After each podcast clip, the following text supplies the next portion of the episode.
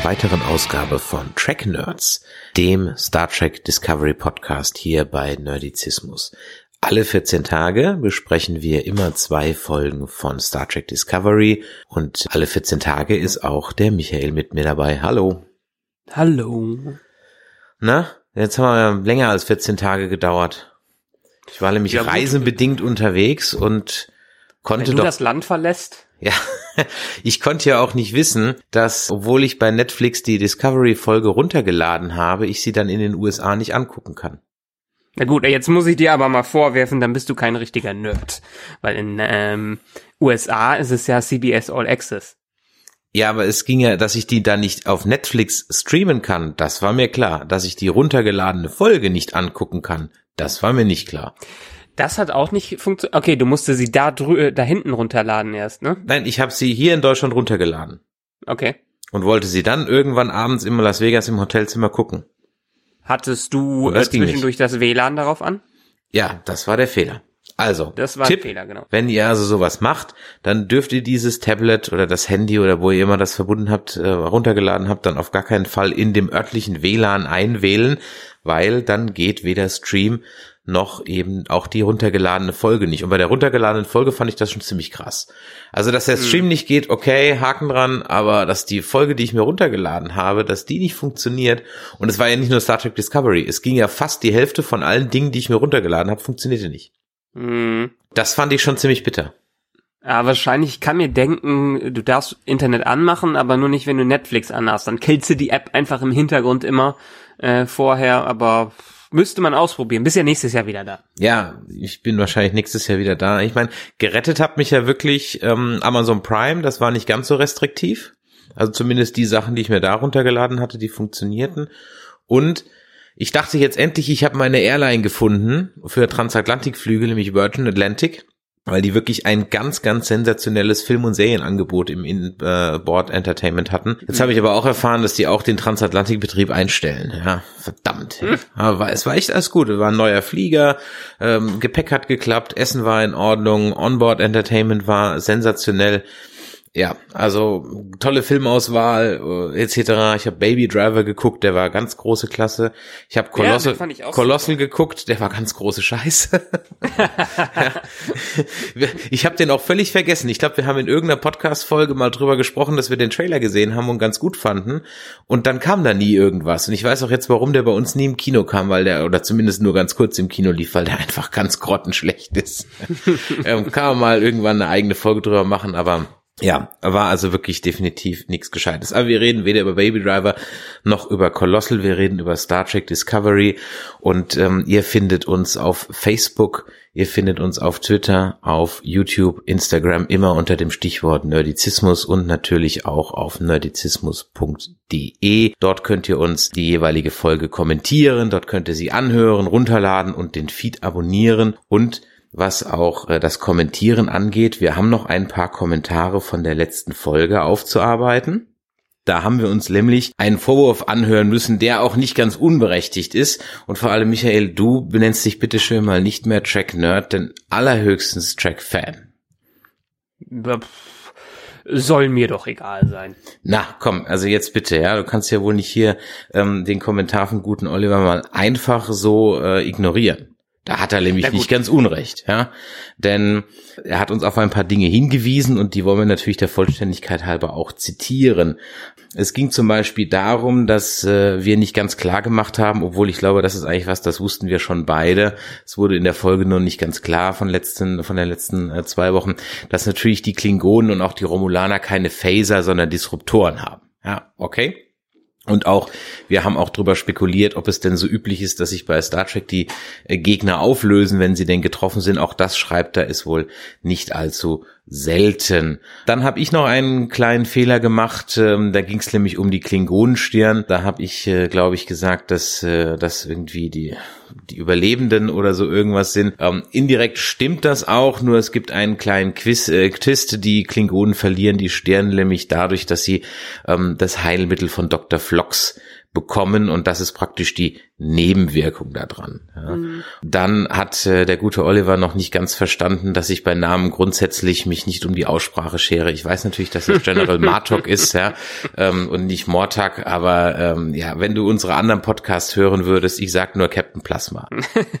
ja gut, aber tr trotzdem zur Verteidigung, ich würde mich weiterhin als Nerd bezeichnen, aber wir haben ja immer noch die verschiedenen Nerd-Level. Dann bin ich halt nicht auf so einem großen Nerd-Level, aber jetzt mal, wenn man mal vergleicht, ich meine, And.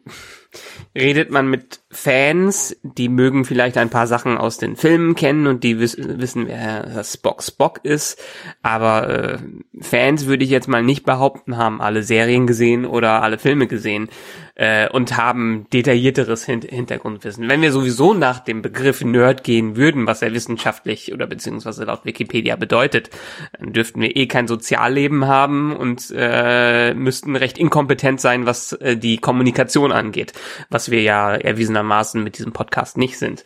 Ähm, trotzdem kann man Nerd natürlich in verschiedenen Richtungen auslegen. Wenn ich für die absoluten Star Trek Freaks, nenne ich sie mal, kein Nerd bin, kann ich damit leben, aber im Gegensatz zu vielen anderen, die vielleicht unseren Podcast hören oder die uns darüber reden hören, was wir denn über Star Trek und die Sachen denken, würde ich uns beide, jedenfalls mich, als Nerd einstufen und dich vielleicht dann schon als Freak.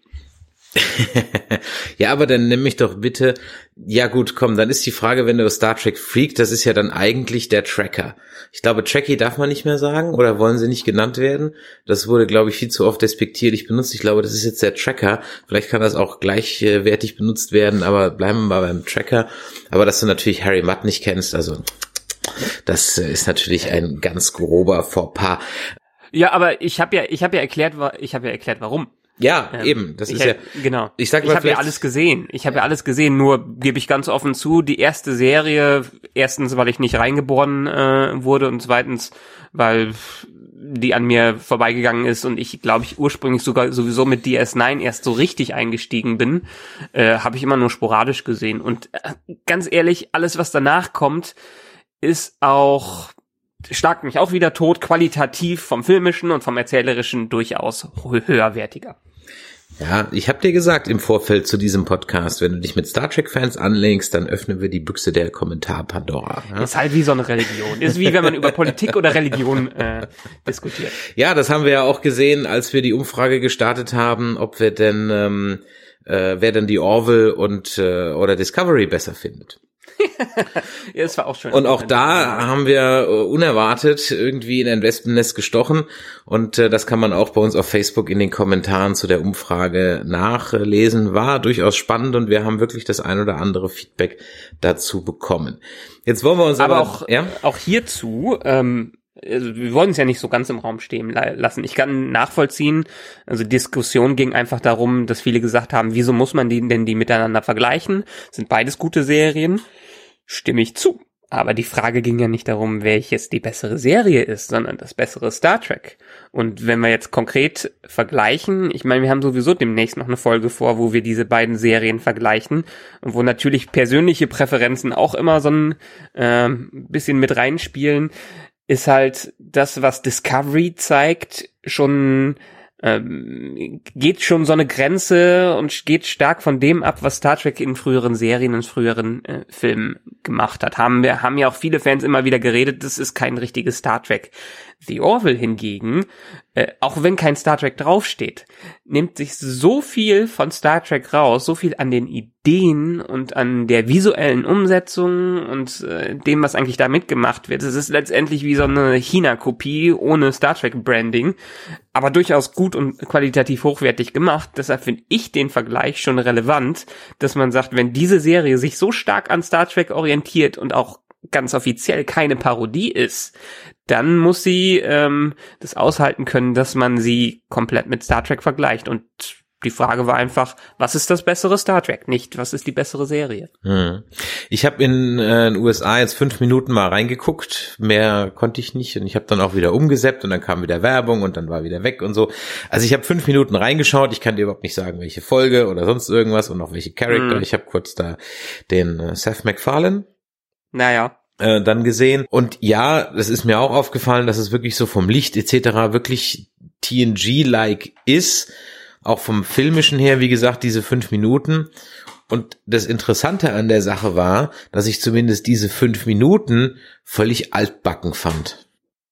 Es ist sehr altbacken, aber ich würde eher sagen nostalgisch, weil äh, es in, in der Tat leitet sich viel an TNG ähm, und es muss nicht schlecht sein. Es ist so ein bisschen wie, als würde man einen Aufguss davon äh, gucken, der aber noch mehr Comedy drin hat. Ich find's nicht schlecht, ich mag die Serie.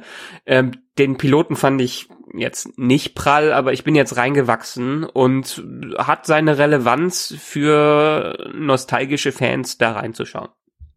Gut, wie gesagt, dazu gibt's eine extra Folge, die wird dann auch in den nächsten Wochen kommen. Ich glaube, das wird eine spannende Geschichte. Ob ich da schon mitrede, weiß ich noch nicht, weil ich noch nicht weiß, ob ich bis dahin aufgeholt habe, aber schauen wir mal. Steigen wir jetzt mal ein in die Folgen sieben und acht. Ne? Bin ich richtig? Sieben mhm. und acht, genau. Genau. Sieben und acht. Ähm, die Folge T gleich Matt hoch zwei und äh, die Folge, der lateinische Name mir gerade nicht mehr einfällt, aber die auf Deutsch dann heißt, ähm, wenn du Frieden willst, rüste für den Krieg. Si vis pacem parabellum. Genau, als alter Lateiner weiß man sowas natürlich, ne, ganz klar. Vini wie ja. die Star Trek. genau. Zwei Folgen, die es uns ein bisschen schwierig machen, sie zu kombinieren, weil sie wirklich ausnahmsweise mal nicht kombinierbar sind. Mhm. Ähm, wir hatten ja sonst immer so einen Zweierrhythmus. Hier wird der ein bisschen aufgebrochen, fast schon Planet of the Week oder Monster of the Week mäßig. Ja. Bleiben mhm. wir erstmal bei äh, T gleich Matt hoch zwei. Eine Tradition im Titel, die auch in, wir haben es gerade nochmal nachgeguckt, in jeder Star Trek Serie mindestens einmal in einer Staffel vorkommt, nämlich eine mathematische Formel irgendwie zu verbrutzeln. Und ähm, wenn ich an der Folge ein bisschen was auszusetzen habe, dann das, dass es halt einfach jetzt schon wieder die x-te Zeitschleife-Folge war. Mm, das Konzept ist natürlich in, in Sci-Fi gerade ziemlich ausgelutscht. Und alles, was irgendwas mit Fantasy zu tun haben, muss immer diese typische täglich grüßt das Murmeltier-Folge einmal dazwischen sein. Manche machen das ganz gut, ähm, manche Serien, ich erinnere mich jetzt vielleicht nicht an äh, Star Trek, ähm, aber an die Stargate äh, Folge, die auch mit dem Prinzip gespielt hat. es kommen einfach sehr lustige Situationen können darin entstehen, weil man Sachen ausprobieren kann da drin. Und auch hier finde ich, Klar ist es eine Mechanik, äh, die genauso wie die Zeitreise oder wie genauso wie das Monster of the Week oder irgendwelche anderen Themen, die öfters mal aufgegriffen werden, ähm, wie gesagt, schon öfters gemacht worden ist, aber einen eigenen Twist hier drin hat. Und diesen Twist finde ich ganz gut. Was ist dein Twist? Mein Twist ist, dass es ausnahmsweise mal eine volle Zeitreise oder eine Zeitschleifenfolge ist, ähm, die nicht aus der Sicht des Gefangenen in der Zeitschleife gefilmt wird. Ja? Genau. Denn genau. nämlich der äh, Ingenieur Smiths, mein Gott, ich kann mir die Namen, ich, ohne Scheiß, ich kann mir die Namen nicht merken. Ich weiß auch nicht, wie dem sein blöder Freund heißt. Ich nenne Stamets. Ihn nur, ich, ja, Stamets. Wie heißt der Doktor? Ich nenne ihn einfach nur den Mass Effect Doktor. Der sieht aus wie ja. aus Mass Effect. Ja, auch die Uniform sieht aus wie aus Mass Effect. Ich nenne nur noch den Mass Effect Doktor. Keine Ahnung, wie der mhm. heißt. Ja. Ja. Ja, also auf jeden Fall. Ich müsste es auch nachlesen.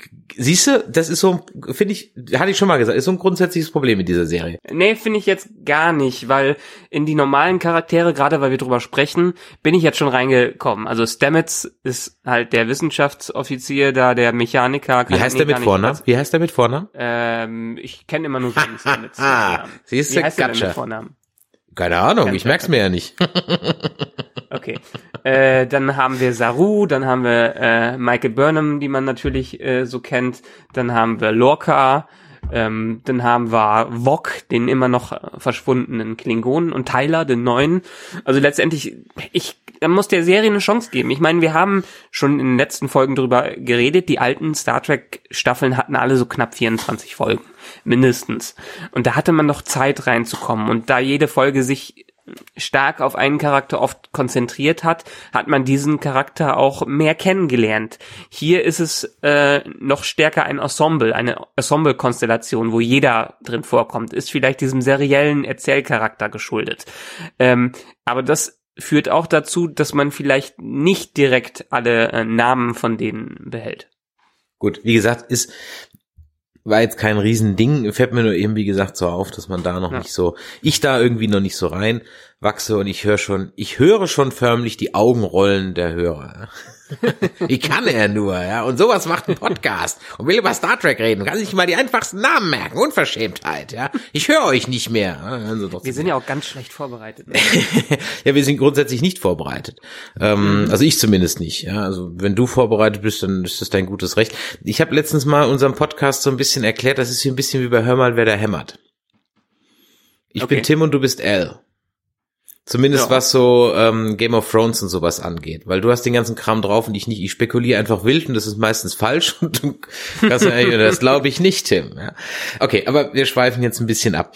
Ja. Auch das gehört eigentlich immer zum Programm. Aber nochmal zurück. Also wir haben hier ein bisschen einen anderen Twist, nämlich dass wir dieses Mal also nicht aus der Sicht von Dr. Crusher äh, das Ganze sehen, sondern eben aus der Sicht äh, ja von der Michaela und auch vom Tyler und auch, naja, hauptsächlich auch von, von, von, von, von Michael Burnham. Hauptsächlich. Ja, also, Aber auch wieder genau. vom Lorca und vom Matt, also multiple Sichtweisen auf ein und dieselbe Szene. Wir sind im Prinzip wirklich der Zuschauer, der von oben drauf schaut, der alle Situationen mal irgendwie, alle Szenen mal irgendwie so ein bisschen mitbekommt.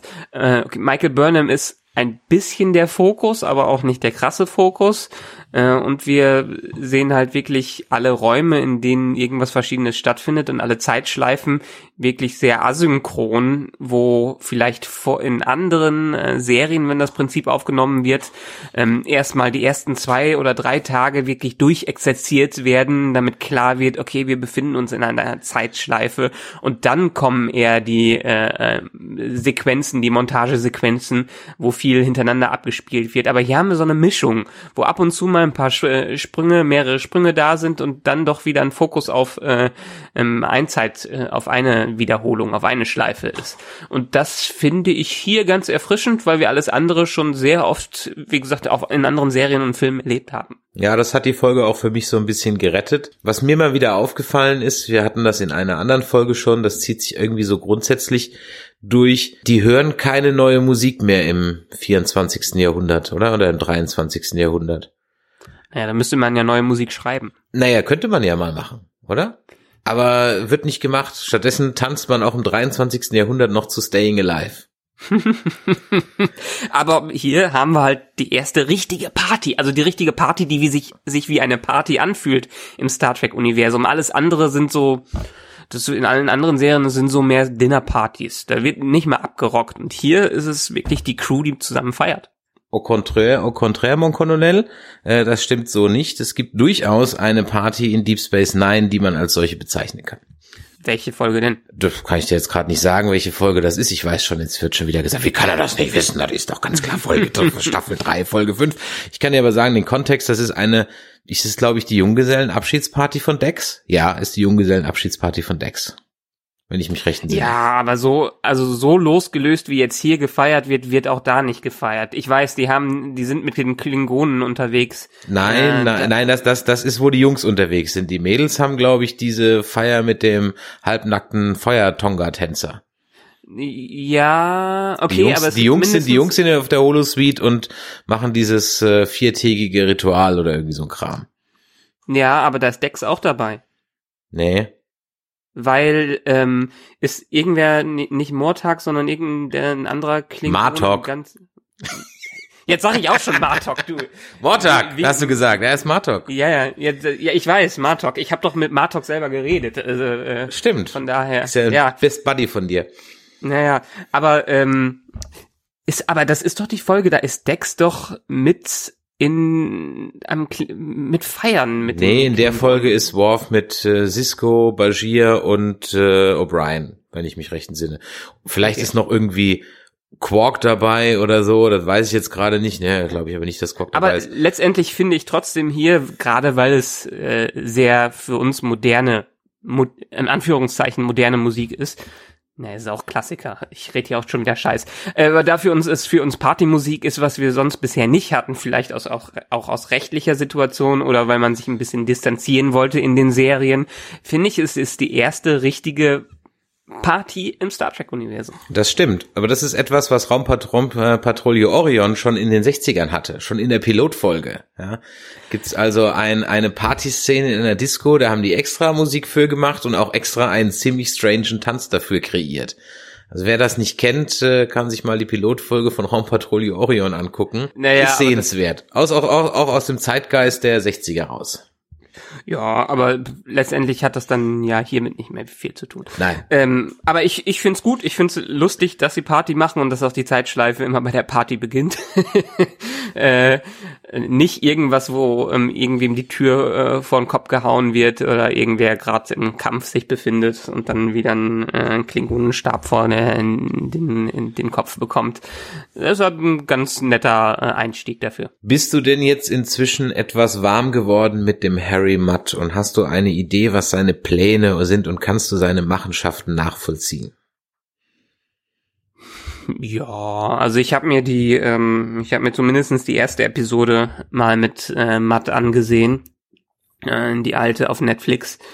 Ähm, es ist, er wird schon hier anders dargestellt, als äh, als er dann zehn Jahre später quasi ist, wenn man es zehn, wenn man das Original äh, zehn Jahre später nimmt. Der ist in dem ähm, in der Originalserie noch etwas, finde ich, alberner als hier hier ist er noch mehr auf Rache aus, äh, äh, aus. Also von daher, ähm, ich komme mit ihm in dieser Episode klar.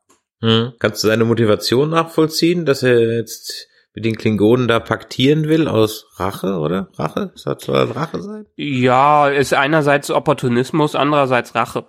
Hm. Ist halt dieses typische ähm, Typ, ist eigentlich so eine typische Filmmotivation. Hm. Ich habe auf der Arbeit übrigens mit zwei, drei Leuten auch über Discovery gesprochen und denen waren allen drei nicht klar, dass das zehn Jahre vor Kirk spielen soll. Ja, es ist, es ist halt, also es sieht halt visuell komplett anders aus. Also es war denen wirklich überhaupt nicht, überhaupt nicht klar. Ich meine, sie haben sich nie darüber Gedanken gemacht, in welcher Zeit ja. das spielt, weil das jetzt halt wirklich eher so Casual-Fans sind, ja. Naja. Aber das war denen überhaupt nicht klar. Also gar nicht. Siehst du, und das zeichnet uns dann wieder als Nerds aus. Ja, zumindest zwei Stufen schon mal mehr.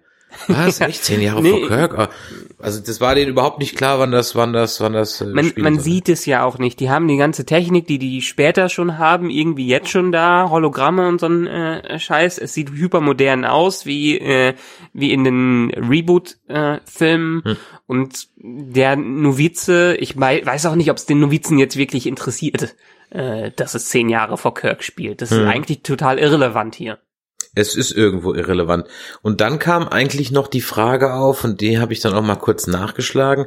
Es gibt ja in der Tat noch überhaupt keine Pläne, zumindest keine, die ich auf die ersten fünf Minuten googeln gefunden habe, dass die ganze Nummer jemals im Free TV kommt, ne?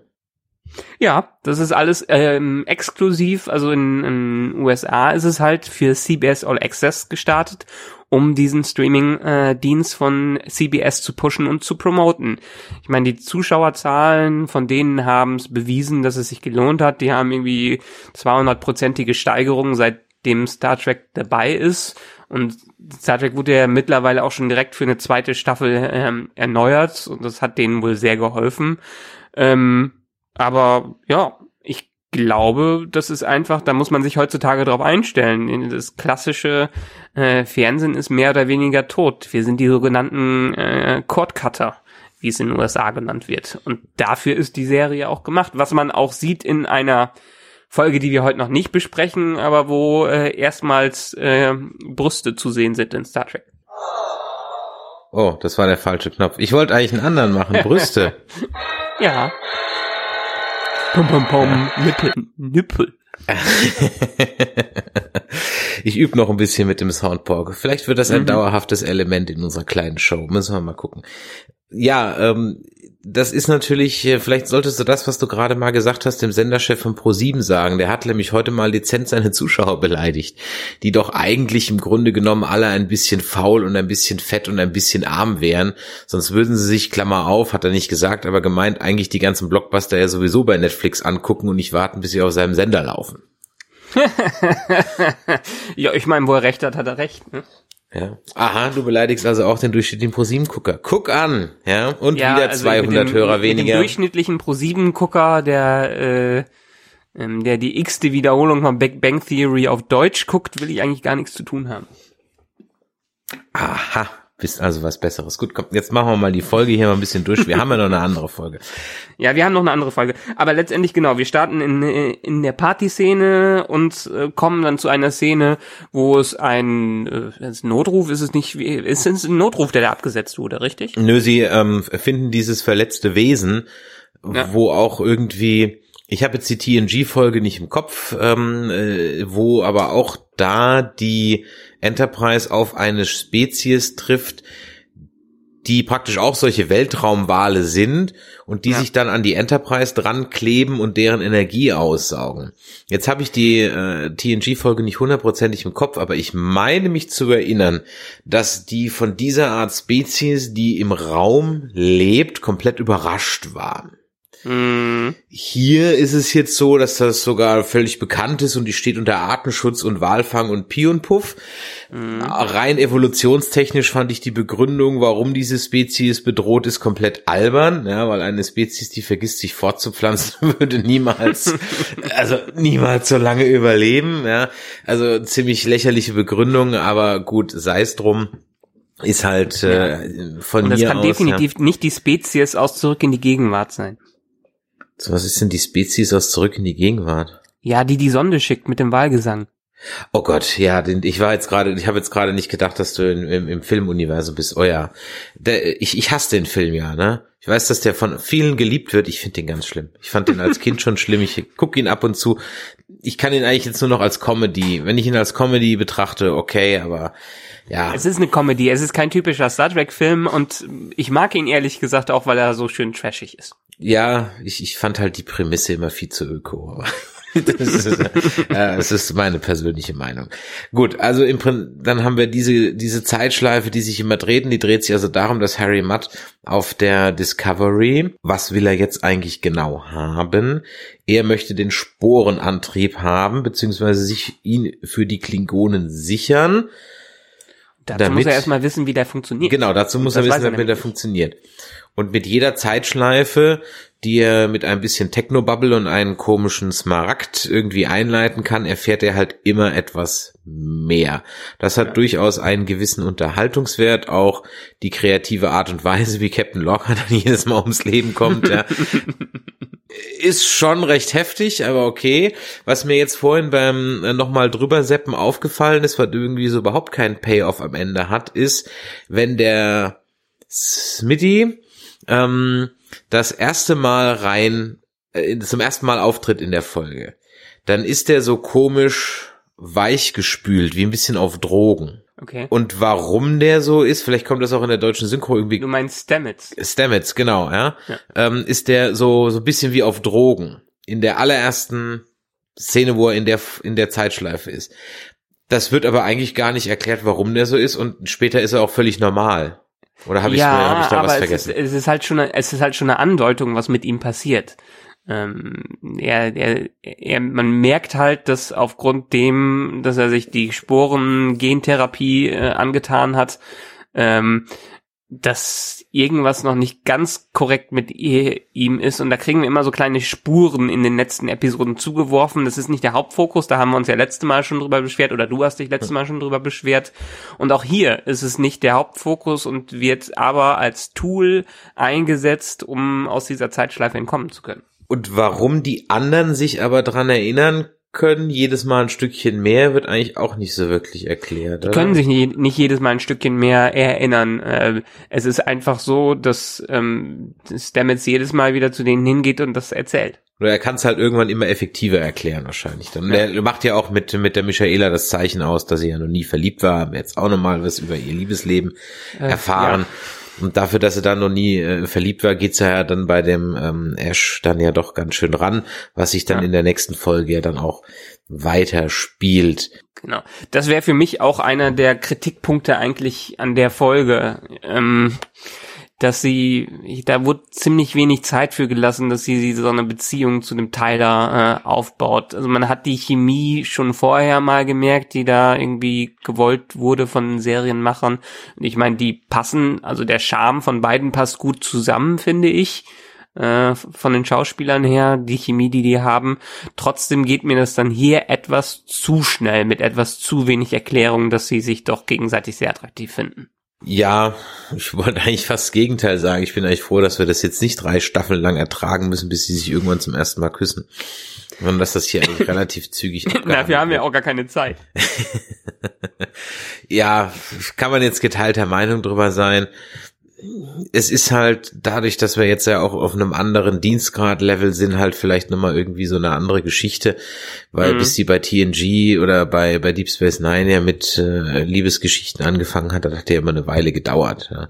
Und ähm, da war es ja auch verpönt, dass Officer miteinander irgendwas haben. Ja, war bestimmt das ein oder andere Mal zumindest so, was eigentlich im Grunde genommen für die Gesellschaftsform komplett komplett alberne Einstellung eigentlich ist. Ja. Von mm. daher ist eigentlich, wenn man mal an, davon ausgeht, dass die Menschheit sich hoffentlich so entwickelt, wie sie sich in Star Trek entwickelt, ähm, der völlig selbstverständliche Umgang, dass da ein homosexuelles Pärchen ist und äh, Menschen mit Alien und keine Ahnung was eigentlich und auch von mir aus auch innerhalb der Rängen. So weit sollte sich eigentlich irgendwie so eine menschliche Gesellschaft dann schon bis dahin entwickelt haben, wollen wir zumindest mal hoffen. Ja. Ich habe mir mal gedacht, ich habe jetzt noch nicht nachgeguckt, aber ich würde ja eigentlich mal, weißt du irgendwas über das Feedback zu dem zu dem äh, schwulen Pärchen? Ist da hab so ich nicht nachgeschaut. amerikanisch-konservativ-christliche Renz? Ich glaube nicht. Dafür hat die, ähm, die Serie, glaube ich, zu wenig Zuschauer und dafür ist der Aspekt einfach zu äh, mit zu wenig Priorität in der Serie drin. Dann wahrscheinlich wegen den Brüsten in der nächsten Folge. ja, wie geht die Folge eigentlich zu Ende? Wo war denn jetzt nochmal der Gag an der Sache? Äh, der Gag war, dass die, die Frau von dem auftaucht, beziehungsweise die ver, ver, Vermählte von ihm, äh, wo er, wo er abgehauen ist, mit der er dann in der Original Star Trek Serie äh, ja zusammen ist und die so eine extreme Schreckschraube äh, dann ist. Mhm, das heißt also, was man in der Folge noch gar nicht so merkt, weil sie jetzt zumindest jetzt nicht so komplett schlimm rüberkommt, ja, ja. merkt man ja dann eigentlich erst in der TOS-Folge. Die muss man dann aber auch eigentlich jetzt wieder kennen, um den Gag zu kapieren, warum er überhaupt weggerannt ist. Ja, ja. Weil dadurch, dass die jetzt in der Discovery-Folge überhaupt nicht so schreckschraubenmäßig rüberkommt, ja, ich muss gestehen, ich musste das auch nochmal, ich habe die alte nochmal reingelinst und dann ist mir das auch wieder überhaupt mal aufgefallen, warum er denn in der alten Folge im Grunde genommen den sein, sein, sein Ende da findet, äh, nämlich genau auch, weil er von seiner Frau da wieder eingefangen wird. Also, ja, aber, muss er sagen, sie altert in zehn Jahren doch schon extrem. ja, das ist, ja, ist halt äh, Crystal Meth, ja. ja. ja äh, eine alte Crack-Bitch. Ja? Also von daher, ja, Weltraum-Crack tut halt einfach niemand gut. Von daher, der Harry wird eingeknastelt. Nee, kann er fliehen? Ähm, nö, er, er haut mit denen ab. Also, genau, er haut mit denen ab. Eigentlich ja im Prinzip ohne weiteren Folgen für ihn. Genau, äh, was sehr seltsam ist, dass er nicht mal ansatzweise dafür bestraft wird, dass er im Prinzip ein Massenmörder ist, wenn man die ganzen Zeitlinien mal mit äh, die ganzen Zeitschleifen äh, betrachtet. Und das ist das, was mich an der Folge stört, weil dafür, für dieses leichte Davonkommen, war mir die Folge dann in der Art und Weise der Todesarten doch überhaupt nicht leicht oder comedy-mäßig. Mm. Also du hättest es ja auch so ein bisschen täglich grüßt das Murmeltier-mäßig, wie du vorhin gesagt hast, aufziehen können. Also mit einem leichten, ja. hättest ja auch etwas komischer filmen können. Eine Matt-Folge halt, wie sie bei Toss vielleicht gewesen wäre. Oder wie eine Q-Folge. Ja? Wie so eine Q-Folge. Ja, ja aber so passt am Ende nicht ganz hierzu und ich finde Nein, es passt ja, aber das, das, stark hier drin. Ja, aber das Ende passt nicht dazu. Also, ja. dass er so ungeschoren und so tralala davonkommt. Weißt du? Ja. ja. Was ich ein bisschen schade finde, weil jetzt ist die Frage, ob, äh, ob er nochmal auftaucht. Weil ich meine, seine, seine Backstory ist jetzt quasi dann seine, seine, seine Geschichte ist ja jetzt etabliert äh, da. Im Grunde genommen hat er jetzt eigentlich, der Matt hat seinen Job getan, der Matt kann gehen. Genau. Ja. Genau.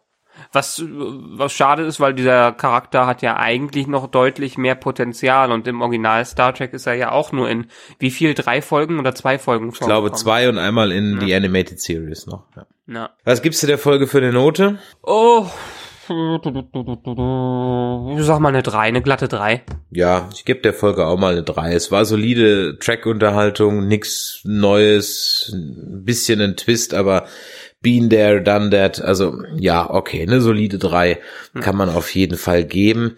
Das Positive ist einfach daran, für alle Hater der Serie, hier wurde mal wieder klassisch wirklich eine Star Trek Folge gemacht. Ja, zwar ohne großen philosophischen Anspruch, wenn du jetzt sagst, ja. Star Trek hätte vielleicht irgendwie noch eine Frage aufwerfen sollen, aber es war eine klassische Sci-Fi-Folge, ja, also von ja. daher war solide, war in Ordnung, hatte seine Momente, war aber jetzt auch nicht so der Oberknaller. Ganz so gnädig kann ich allerdings mit der nächsten Folge nicht umgehen. Wie siehst du das? Och, ich fand die nächste Folge eigentlich ganz nett, weil wir mal auf einem Planeten sind. Juhu, wir haben den wöchentlichen Planeten wieder. Naja, wöchentlich nicht, aber wenigstens einen Planeten. Naja, sowas wie der Weekly Planet, nur ist es unser erster Planet. Ja. Ähm, ich fand das Konzept ganz interessant. Äh, vor allem Dingen, weil in den vorherigen Serien ja dann immer das Budget auch so ein bisschen eine Rolle mitgespielt hat. Entweder hatte man ein be beschissenes Special Effects und hat versucht, was Trippiges zu machen, aber konnte nie wirklich diese Art von Spezies mal so richtig zeigen. Was natürlich die heutige Zeit mit ähm, billigen oder einigermaßen günstigen Effekten äh, schon wettmachen kann. Wo und die, ich meine, das Effektniveau, das visuelle Niveau der Serie ist ja, egal was man, über was man sonst sprechen will, ist ja extrem hoch. Ja, das zieht sich durch, das muss man sagen. Ja, ja das stimmt. Also das Niveau zieht sich auf jeden Fall durch. Und das gilt jetzt auch, ich sag mal, man hat sich halt mal ein paar Außenaufnahmen geleistet. Das ist ja auch mal schön, ja, dass man also wirklich mal in den Wald geht, ja, und nicht irgendwie im Studio einfach nur drei Sträuchlein hinstellt und dann einfach mal so tut, als wäre das jetzt irgendwo außen. Und auch die Zeit der Pappmaché-Felsen ist eigentlich auch mehr oder weniger vorbei. Das ist auch recht angenehm. Trotzdem war es für mich eigentlich im Grunde genommen nur die übliche ja, äh, von fremdem Alien besessen und hm. bla Folge. Mit einem bisschen anderen Twist, aber ja. also da fand ich jetzt die B-Story interessanter als die eigentliche A-Story. Ja, ich fand's aber ganz nett, weil wir jetzt Saru mal ein bisschen mehr kennengelernt haben. Ich meine, er war bisher so wirklich der mehr zurückhaltende, der noch mehr eigentlich Vulkanier ist, als die Michael Burnham äh, angelernte Vulkanierin ist, von seiner Wesensart so her. Ähm, und er, hier konnte er mal wirklich Emotionen zeigen und es wurde endlich mal gezeigt, dass er nicht nur böse auf sie ist, sondern wirklich, also nicht nur Böses zu ihr sagt, sondern auch ähm, wütend auf sie ist, wirklich. Und ähm, ihr, das hier wieder stattfindet, dass er ihr vorwirft, er, äh, sie hat ihm eine gute Stellung und das Potenzial für den Aufstieg zum Captain äh, genommen und jetzt nimmt sie ihm hier schon wieder Sachen äh, weg. Also er ist gar nicht gut auf sie zu sprechen, egal was für Anklänge in den letzten Episoden von äh, kleiner Freundschaft hier zu spüren waren, hatte man in dieser Folge doch gesehen, er, er mag sie nicht. Ja, mag er sie wirklich nicht? Also ist es wirklich ein Nicht-Mögen? Ich glaube, es ist, ich glaube eher, dass er innerlich doch sehr zerrissen ist, oder? Ich glaube, eigentlich mag er sie schon, oder bewundert sie irgendwo, oder respektiert sie irgendwo. Ja, Respekt vielleicht. Aber äh, halt wirklich auf persönlicher Ebene äh, möchte er möglichst nichts mehr mit ihr zu tun haben, weil sie ihn zu sehr enttäuscht hat. Uh, und auf professioneller Ebene ist es was ganz anderes. Er kommt ja auch am Ende, er hat ja auch Respekt vor ihr und ist neidisch mehr oder weniger auf äh, sie, wenn man es mal so deuten darf, aber trotzdem hat er ihr noch nichts verziehen, was am Anfang der Serie passiert ist, was auch nach neun Folgen oder sieben Folgen auch nachvollziehbar ist. Ja, erstens ist es nachvollziehbar und zweitens fand ich eigentlich diesen Teil der Episode noch das Beste dran, weil es so einer Brückencrew mal ein bisschen eine, eine Backstory gibt. Ja. Weil ansonsten ist ja immer piep, piep, piep, wir haben uns alle lieb ja. Mhm. Und äh, das hat ja mit einem normalen Büroalltag ja nichts zu tun. Da ist ja Stromberg realistischer. Ja? und ja, also von daher, das fand ich im Grunde genommen schon mal eine schöne Sache. Eigentlich fand ich den Auftakt der Folge auch ganz gut, denn es geht ja erstmal mit einem kräftigen Effektgewitter los. Ja, also diese ja. Schlacht, ähm, wo die Discovery versucht, das eine Kling äh, Föderationsschiff zu retten und es ihr dann nicht gelingt, ist visuell durchaus beeindruckend. Mir ist es immer noch ein bisschen zu unübersichtlich gefilmt weil es irgendwie auch zu dunkel ist, wenn du mich fragst. Mhm. Ja, also die Ausleuchtung der Außenszenen ist für mich irgendwie definitiv, ja, zu dunkel. Also man, man kann die Klingonenschiffe irgendwie kaum erkennen. Das ist auch irgendwie, die sind dann auch so klein, diese kleinen äh, Bird of Praise irgendwie, die haben zwar jetzt irgendwie so ein bisschen so irgendwie eine Form, naja, die Schlachtschiffe sehen schon irgendwie wieder ganz anders aus, auch mit diesem großen Plasma-Ding da in der Mitte. Okay, sei es drum, brauchen nicht noch zum zehnten Mal über die Optik reden, aber mir war es nicht gut gefilmt. Also das, mhm. ja ist vielleicht auch äh, der Tatsache geschuldet, dass äh, die hier einfach Budget sparen, weil je näher du an Objekt, computeranimiertes Objekt rangehst, desto aufwendiger wird's einfach. Deswegen muss ich den Helligkeitsregler ganz unten lassen? Ja, weil da kann gut schön viel verschleiert werden. Das sind alles optische Tricks, mit denen gespart werden kann. Okay, gut, sei es drum. Die Renderzeit verringert sich um Massen. Ich meine, die, die Modelle mögen die, die vielleicht haben, aber das Teure an den Sachen ist vielleicht nicht mal die Animation, sondern einfach, äh, dass das Ganze gerendert werden äh, muss. Und mhm. wie wir in unserem Game of Thrones Podcast mit äh, dem vom Herren von Pixomondo schon ja, ja dem Jan von Pixomondo schon hatten, das ist einfach, das dauert heutzutage immer noch so lange wie früher, weil es einfach mehr ist, was man da machen muss. Das stimmt schon. Also wir haben den furiosen Auftakt, die Discovery schafft es nicht, will immer Enterprise haben übrigens. Ne? Äh, dieses äh, Disco-Covery schafft es also nicht, um das Föderationsschiff dann zu retten, flüchtet dann wieder. Ja, und dann begeht unser guter Captain Lorca mal wieder eine Insubordination. Ja, denn mhm. er kriegt ja eigentlich von dem äh, Vulkanier Admiral ganz klare Anweisungen zur Sternbasis Hau mich tot zurückzufliegen. Und statt dahin zu springen, was ein bisschen schwierig ist, weil der, mein Gott, ne? Du weißt, wen ich meine, ja? Mhm, ähm, Alan Tiddick, ja? Mhm. Ähm, weil äh, Alan Tiddick äh, gerade ein bisschen äh, indis, äh, in äh, disponiert ist. Na, aber und weil er auch schon in der Folge. Bitte? Ja, ja. Ich bin schon in der nächsten Folge. Ich bin schon in der nächsten Folge? Ach ja, stimmt, ja, ich bin schon in der nächsten Folge. Ja, vergiss es, genau. genau. Aber er fliegt auf jeden, er springt auf jeden Fall nicht zurück, sondern er äh, fliegt gemächlich mit Warp 5 ja, das ist aber, wie gesagt, die nächste Folge. Hier, hier ja, ich, ich hält er sich an die Regeln. Hier hat er schon. Richtig. Äh, ich ziehe meinen Einspruch, Einwand zurück und behaupte genau das Gegenteil. Ja. also hier hält er sich an die Regeln und hier ist es in der Tat der Auftrag, diesen komischen Sendemast äh, der Welt zu nutzen, um ähm, ja die die, die Cloaking-Technologie, um die äh, Schildtechnologie der Klingonen durchdringen zu können. Was ich mich jetzt gerade gefragt habe, ich meine in den und da musst du dann wieder dein äh, Wissen reinhauen. Ähm, die Schildtechnologie, konnten die doch in späteren Serien wenigstens schon erkennen, dass ein getarntes Schiff in der Nähe ist, oder? Also man, also eigentlich, also was ich mich immer frage ist, wenn das Schiff im Film oder in den getarnt ist, dann hat es ja immer so einen wabernden Effekt. Ja. ja? Ich habe eigentlich nie hundertprozentig verstanden, ob das für den Zuschauer sein soll oder ob man das eigentlich sehen soll. Ähm, ist, glaube ich, eine Mischung, weil einerseits muss halt diese Raumbrechung stattfinden, also diese visuelle Brechung, mhm. die aber auf vielen Ebenen auch für die anderen Sensoren äh, stattfinden muss.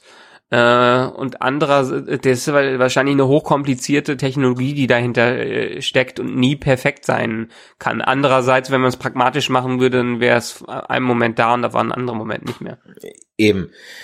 Es ist so, dass ja in Star Trek 3, 2, 2, 3, nee, Undiscovered Country, 6, ja. äh, der Bird of Prey, der getarnt feuern kann, ja deswegen geortet werden kann, weil er am Ende des Tages auch einen Abgasstrahl hat das hätten die jetzt ja auch, aber so weit sind die noch nicht. Ja, mhm. hier in, in, in dem Fall. Ja, und von daher kann ich verstehen, dass man halt jetzt hier, das hat, es ging halt schon wieder los. Warum lässt sich eigentlich kein Drehbuchschreiber mal irgendwie eine clevere Begründung einfallen, warum man nicht direkt am Objekt der Begierde landen kann? Oder warum man nicht einfach mal direkt am Objekt der Begierde landet und den ganzen Laufspökes lässt und einfach mal von da aus mit der Story beginnt. Sich hintransportieren lassen kann, da sind immer halt irgendwelche Störungen immer ist irgendwas. Aber selbst wenn nix ist, selbst wenn nix ist, äh, in Rogue One ist das auch so. Die landen, sie wollen den, den, den Urso da verhaften und landen fünf Kilometer ja, auf freier Fläche, fünf Kilometer vor seinem Haus, damit er auch ja genug Zeit hat, noch abzuhauen. Ja. Filmlogik. Ja. Style over Substance. Ja, ja gut, ich gebe dir, ich, da gebe ich dir recht. Ich meine, hier wurde es ja mehr oder weniger erklärt, äh, dass sie es machen müssen und äh, ja, aber es ist halt immer so diese Interferenzerklärung, weißt du? Ja. Und ich würde halt sagen, spart euch doch die scheiß Interferenzerklärung, beamt euch doch einfach dahin und dann ist das Problem halt dann dort, anstatt mir noch fünf Minuten Lauferei zu zeigen, weißt du? Die, die, das hätte in der Folge nichts geändert und es geht mir halt so langsam geht's mir halt auf den Sack, weil es halt so ein wiederkehrendes nerviges Element ist. Ja, genauso wie eigentlich Holodecks schon längst verboten werden sollten, so oft wie die Dinger Fehl, äh, Fehlfunktionen haben. Ja. Da ja noch nicht. Ja, da noch nicht, aber so grundsätzlich. Ja. ähm, ja. Also zumindest würde man ganz hohe Sicherheitsstandards da einhalten müssen und äh, ja, die Dinger funktionieren Aber einfach. Wir, wir, wir reden ja jetzt auch immer wieder, wenn du in, von der Statistik redest, in diesem Universum ist ja größtenteils alles gut gegangen. Das sind ja vielleicht so ein 0,1 Prozent Vorfälle. Statistisch äh, gesehen ist das Holodeck das äh, sicherste hohe Freizeitmittel. Ja gut, okay, genau. Genau, genau. Es ist ja immer nur, man muss sagen, passiert halt sagen, immer nur auf der Enterprise. Genau, immer, immer nur äh, bei den wichtigsten Personen Personen gerade in der Zeit. Ja. Also bei den bei historisch relevanten Personen passiert das nur. Ja, also das waren halt so diese diese diese Versatzstücke, die halt irgendwie überhaupt nicht innovativ waren, die mich ein bisschen gestört haben. Ja, ja. also es gab halt wieder dieses äh, besessen von einem Alien und ähm, diese dieser Konflikt. Naja, letztendlich war er ja nicht besessen. Ja, doch, er vereinigt sich ja mit denen und sie manipulieren ihn ja dann in seine, in, in deren nein, Richtung. Nein, nein, nein, das ist, er vereinigt sich mit denen, ähm, und dann erkennt er halt mehr, eben den, den, den, den, den Frieden, den so eine Droge, ja. Es ist, es ist mehr wie so eine äh, Öffnung der Weltsicht. Aber wie man später erfährt, die Aliens, die wollten ja, also die Bewohner des Planeten, die wollten ja Kommunikation aufrechterhalten und wollten nicht, dass die abgeschottet sind oder nicht der ja, aber er, konnten. Aber er ist ja schon besessen. Denn dafür, dass er dann den Frieden sucht, äh, ist er doch ziemlich gewalttätig. ja. ja gut, also äh, seine Begründung ist ja, dass äh, seine Spezies immer in Angst lebt äh, immer quasi in einem Angstzustand äh, lebt und deshalb hat er ja auch seine komischen ähm, Ganglien. Ja, ja. Äh, aber letztendlich ist seine, äh, sagt er, dass er das erste Mal, erste Mal Frieden, erste Mal eine beruhigende Situation hat, wo er keine Angst hatte. Und das ist ja schon, wenn man das noch nie hatte. Ich meine, das ist, äh, nehmen wir da, nehmen wir das Höhlengleichnis, wo die Leute noch nie Licht gesehen haben, so ungefähr. Wenn du erstmal siehst, was du verpasst, dann möchtest, möchtest du es auch nicht mehr missen. Hat aber dann von mir aus, äh, also in meiner Definition durchaus was von Besessenheit. Ich bin besessen von ja, dieser Idee. aber ne, ja, besessen von der Idee, aber nicht besessen von den Aliens. Die okay, Aliens also nicht im Fall Sinne eines Dämonen. der Auslöser, ja, okay. aber wollten nicht der Auslöser sein. Und das fand ich den schönen Twist daran, weil man hat ja erst äh, äh, überlegt, okay, ist er denn wirklich besessen? Haben die ihn jetzt übernommen und haben jetzt eigentlich ganz andere Pläne? Aber nee, die Aliens sind eigentlich die Guten, die Bewohner des Planeten und er ist eigentlich der Böse in der, wirklich der Böse in der Handlung. Hm, hm. Ja, gut, kann man so sehen. Kann man, kann man so sehen. Ja, kann man, kann man definitiv so sehen. Ja, dann, was haben wir denn noch in der Folge? Ja, die Knutscherei geht dann los, ja, äh, mhm. zwischen Michaela und dem Ashley. Ähm, ja, Mai hatten wir gerade eben schon drüber gesprochen. Kann man jetzt sagen, ist zu schnell? Kann man sagen, besser also jetzt? Ich bin da eher der Meinung, besser jetzt als ewig äh, drum warten. Ist für mich machen, halt, ist, ist für mich halt im Grunde genommen nur der Aufbau für den großen Schock, dass er halt dann der Klingone ist. Ja, ja man will halt Konflikt herbeiführen und dafür müssen die beiden Paar, ähm, genau. Paar wären. Ja, ganz genau. Und das spielt auch auf dem B-Plot oder zahlt auch auf dem B-Plot ein. Da greife ich jetzt ein bisschen vor, aber es passt jetzt gerade thematisch. Ähm, oder springe ich jetzt schon wieder in die nächste Folge? Nee, der B-Plot ist halt mit dem Admiral, ja, ja, mit der Admiralin, die noch gefallen genau. ist. Ja, ja, richtig. Aber es gibt diesen, die, die, die, die Flashbacks, die er dann hat. Kommen erst in der nächsten Die kommen erst in der nächsten Folge. Okay, dann sprechen wir da jetzt noch nicht drüber. Ähm, ja. Wollen wir mal sagen, warum wir nicht drüber sprechen? Ja, sagen wir vielleicht kurz, weil wir uns dazu entschieden haben, einfach immer zwei Folgen zu besprechen. Jetzt mussten wir, wie gesagt, durch die Reisesituation eine Woche aussetzen. Das heißt, wir werden jetzt, wir müssten jetzt drei besprechen, hätten nächste Woche dann nur eine. Da es auch Menschen gibt, die diesen Podcast vielleicht in drei, vier, fünf Jahren hören, wenn sie die Folgen gucken, halten wir es jetzt einfach mal in der Zweier-Regelfolge bei. Verzeiht uns, falls wir ein bisschen dazu springen. Aber wie immer gilt ja sowieso, was wir jetzt mitten im Podcast sagen, man hätte es ja eigentlich auch am Anfang sagen können. Wir gehen davon aus, dass ihr die Folge gesehen habt. ähm, ja, also gut, dann dann kommt das erst nächste Woche. Ähm, da habe ich dann auch noch ein bisschen was dazu sagen. Aber wie gesagt, für mich ist diese Beziehungsgeschichte auch in ihrer Schnelligkeit einfach nur ähm, ja, also völlig in Ordnung, dahingehend, dass es halt einfach vorhin führen muss und es bestätigt mich in meinem, in meiner Überzeugung, dass er ein gentater Klingone ist. So. Ja, wo wir auch noch einen Beweis haben, ich weiß nicht, ob wir das in den letzten Episoden überhaupt gesagt ha äh, haben. Ähm, der Schauspieler, der den Klingonen Wok den weißen Ork spielt. Den gibt es scheinbar gar nicht. Auf IMDb ist er gelistet und in offiziellen Credits und sowas ist er als jemand mit, mit einem bestimmten Namen.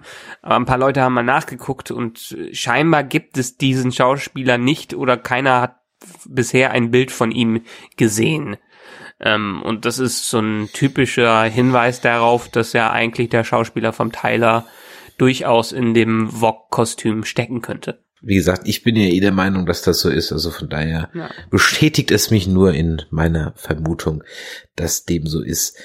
Ja. Was ich ein bisschen albern finde, wenn wir jetzt mal zu dieser B-Story ein bisschen gehen, ist also dieses, ich weiß, ich hänge mich jetzt schon wieder an der Optik auf, aber der Nagellack bei dem, bei dem Klingonenfrauenkostüm ist schon ein bisschen albern. Also hat weiße Kostüm, da habe ich mich jetzt dran gewöhnt, aber mit dem Nagellack da dran. Uh, und ich habe auch noch nicht so ganz verstanden. Ich muss mir das dann, glaube ich, nochmal noch mal irgendwie nochmal anschauen oder so. Aber das ist halt irgendwie so das Komische. Man muss halt irgendwie das Gefühl das manchmal nochmal angucken. Also ich glaube, ein Problem, was ich so mit heutigen Serien habe, ist, dass sie teilweise, äh, sie verlangen sehr große Aufmerksamkeit. Ja? Sie verlangen von mhm. einem sehr große Aufmerksamkeit. Entweder tun sie so wie The Walking Dead und man braucht es da definitiv nicht, ja. Ähm, oder sie verlangen von einem sehr große Aufmerksamkeit und bei manchen finde ich es halt gerechtfertigt, wie bei einem Game of Thrones zum Beispiel. Und bei manchen wie bei einem Star Trek, das ist für mich, auch wenn wir jetzt hier episch drüber reden, auch am Ende des Tages eine leichte Unterhaltung mit ein bisschen einem Anspruch. Ja. Der Anspruch reicht für mich aber völlig, wenn die Fragestellung, um die es in der Folge geht, einfach irgendwie ein ethisch-moralisches Dilemma oder weiß der Teufel was ist. Ja. Mhm. Ich habe eigentlich abends ganz ehrlich nicht immer Bock, mich jetzt noch großartig mit irgendwelchen potenziellen Plot-Twists rumzuärgern und Motivationsgründen von irgendwem. Also ich will jetzt darauf hinaus, warum die Lorel, Lecrell oder wie sie heißt, da Scarface, äh, Klingon, Klingon Scarface, warum die im Grunde genommen in der Folge dreimal die Seiten wechselt oder zumindest irgendwie so so tut. Ihre Motivation kann ich jetzt einfach nur da in Nachhinein ziehen, dass sie halt dem weißen Ork hinterherrennen will. Ja. ich glaube, auch hier zielt das wieder auf das Endspiel ab, auf den Plan, den sie mit Wok geschmiedet hat, dass sie einfach da abhauen äh, will und als Gefangene genommen werden kann oder damit äh, Sleeper Agent Vog noch reaktiviert wird und äh, die Rache üben an irgendwas. Keine Ahnung. Letztendlich ist es für mich so ein bisschen, äh, es wird später noch, äh, es wird noch später wichtig sein, warum die jetzt so handelt. Ich fand's eher, ich, ich fand's extrem irritierend. Ja, also ja. verwirrend, ja. Und das, auch das in genau. der Folge nicht nachvollziehbar. Ich glaube, dass einfach, wie es filmisch gelöst war, ist das Problem. Mhm. Ähm, ich war nämlich auch verwirrt, weil das Ganze, es kam einem nicht so vor am Ende, als sie sich dann gegen den Admiral wendet und die beiden miteinander kämpfen, dachte man erst, okay, die tun nur so und dann kämpfen sie doch richtig miteinander und ist der Admiral jetzt tot oder nicht? Aber die haben sich doch gerade verschworen. Mhm. Ähm, da war ich auch verwirrt. Für mich war klar, dass der Admiral überlebt, weil so eine einfache Todesszene hat die nicht verdient. Äh, das wird epischer sein, wenn die drauf geht, wenn die überhaupt drauf geht. aber ich glaube einfach, wie es visuell rübergebracht wurde, sowohl vom schauspielerischen als auch vom Schnitt und Handling der Szenen, äh, hat es äh, versucht, so eine, so eine Ambivalenz aufzubauen, die es aber nicht hinbekommen hat. Ja, eben. Auch, dass sie, dass die im Grunde genommen sofort reinkommen zu dem Admiral und sofort die Hosen runterlässt. Ja. Also die checkt ja nicht mal irgendwie, die sondiert ja nicht mal die Lage mit dem Admiral, sondern die kommt rein und sagt, tu mal so, als ob du schreist. Genau. ja, das ja. Äh, und die geht dann auch sofort drauf ein. Gut würde wahrscheinlich irgendwie jeder. Da habe ich halt noch kurz gedacht, oh, die ist aber vielleicht clever oder oder was sie jetzt sich da raussucht irgendwie. Also mm. das ist alles ein bisschen, ja, dann dann dann dann schwört sie dann irgendwie die Treue äh, zu dem Oberklingonen, um ihn dann irgendwie fünf Minuten später doch wieder zu verraten. Also ist alles ein bisschen komisch. Ja, vor allen Dingen, wie findet der jetzt raus, dass äh, sie ihn verraten hat. Also das wurde in der, das ist einfach nicht erzählerisch gut gelöst worden, was die da gemacht haben. Das war schlampiges, eine ja, schlampige Beste. Sloppy Writing. Und was ja. mich auch so ein bisschen geärgert hat, ist, dass halt, weißt du, es wird so so viel Wert auf Entwicklung gelegt. Ja, wir entwickeln jetzt das Storytelling und das muss noch das haben und den Twist und die Charaktertiefe etc. pp. Aber die Klingonen sind einfach nur böse. Das ja. heißt, die, die, die werden dann, zu den Planeten gerufen und alles, was sie vorhaben, ist, wir machen den Planeten platt. Genau. Also da waren die, die Klingonen in den vorherigen Serien deutlich differenzierter als alles, was wir hier jetzt in der Serie sehen. Ich meine, die haben es versucht, oder die haben es jedenfalls groß angekündigt, dass man auch so ein bisschen äh, die Perspektive der Klingonen sieht, aber die Perspektive, wie du gerade schon gesagt hast, ist einfach nur platt. Und, und die ist auch völlig uninteressant. Also ja. die, ich, ich hatte es dann heute auch mit Arbeitskollegen, die waren dann auch irgendwie so, ja, es, einer hat gar nicht gemerkt, dass es Klingonen waren. ja, ja, also der hat es dann natürlich schon irgendwo gemerkt, aber das hatte dann irgendwie gar nicht Wie so. Wie gucken so, die diese Serie? Ja? ja, nein, der hat schon gemerkt, dass es Klingonen sind, aber hat halt irgendwie so, hä, hä Klingonen? Okay, komische Klingonen, aber hat es halt auch nie wirklich weiter hinterfragt, hat es halt hingenommen. Ja. Ähm, und äh, ja, und zwei haben mal auch gesagt, die sind halt einfach nur wieder plattböse, so äh, ja. evil und wir kommen zum Planeten, der ruft uns und wir machen ihn platt, äh, weil sie könnten ja auch genauso gut im Grunde genommen versuchen, diese Technologie oder diese Wesen zu ihrem Vorteil zu nutzen, ja, weil kann man ja mal gucken. Also von daher. Aber im, also im Ränkeschmieden waren die Klingonen ja noch nie wirklich gut.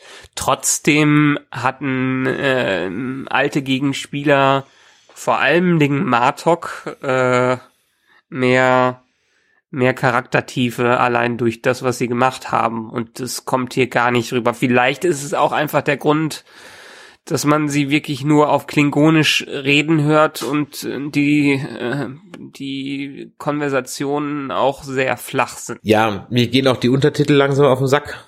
Ja, geht mir auch, nervt mich jetzt auch so langsam. Das hatten wir in der ersten Folge schon gesagt. So langsam nervt's mich echt. Mhm. Dieses Genuschel kannst jetzt bald echt nicht mehr hören. Aber gut. ich finde es okay, wenn wirklich die wirklich die Kommunikation ein bisschen tiefgründiger Ja, aber wäre. die reden halt nur in klingonischen Plattitüden. Ja? Genau, genau. Vielleicht ist das einfach das Problem, dass Klingonisch nicht so, ich weiß nicht, wie, wie weit entwickelt ist die klingonische Sprache, was Sprachtechnik Man kann Doktorarbeiten auf Klingonisch verfassen. Okay. Also ist, kann man schon sehr feinfühlig darauf schreiben, äh, da drin kommunizieren. Zumindest durchaus detailliert, ja. Dafür brauchen wir immer noch den, äh, den Doktortypen einmal bei uns im Podcast. ja, genau, den werden wir auch auf jeden Fall holen. Na. Gehen wir ein bisschen weiter in der Folge. Also das Außenteam, übrigens mal wieder ein klassisches Außenteam, ne? Mhm. Das Außenteam, na gut, also der Saru, der lässt sich dann im Grunde genommen halt, ja, lässt er sich überzeugen, dann er wird eigentlich ein bisschen gewaltsam davon abgehalten, ja, weil Michaela nämlich diesen Sender oder diesen Transmitter oder diesen Detektor oder was auch immer das jetzt genau sein soll, nämlich dann aktiviert und damit praktisch ja sowohl Sternenflotte als auch Klingonen zu dem Planeten ruft. Und dann ist die Folge vorbei, weil dann haben wir den Cliffhanger. Ja, den Cliffhanger, genau. Deshalb, wir haben jetzt hier wieder, die letzte Folge war eine Standalone-Episode und deshalb muss hier jetzt wieder eine Doppel-Episode hinkommen, weil die nächste Episode ist auch schon das äh, Staffel Mid-Season-Finale. Ich weiß nicht, ich glaube, die haben zwar jetzt 21 Folgen, aber die machen jetzt schon zu Folge 9 das Mid-Season-Finale. Ach, eine zehnte Folge ist jetzt gar nicht? Nö. Ach. Guck an, ich hätte jetzt gedacht, dass wir jetzt noch eine zehnte Folge haben. Nee, nee, wir haben jetzt bis, bis Januar müssen wir äh, auf die nächsten Folgen warten. Okay, dann fand ich aber jetzt in Folge 9 den, das Ende gar nicht mehr so. Da dachte ich, geht es doch nächste Woche noch weiter. Nö. Es gab auch schon einen Trailer für die zweite Hälfte der Staffel, der aber mehr oder weniger aus Szenen der ersten Hälfte bestand.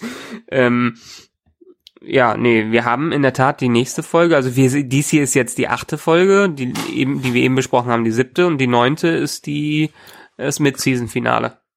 Ich glaube, es war auch so, ich, ich müsste jetzt googeln, um nachzuschauen. Die haben erst nur eine bestimmte Anzahl bekommen und die wurde dann am Ende erhöht.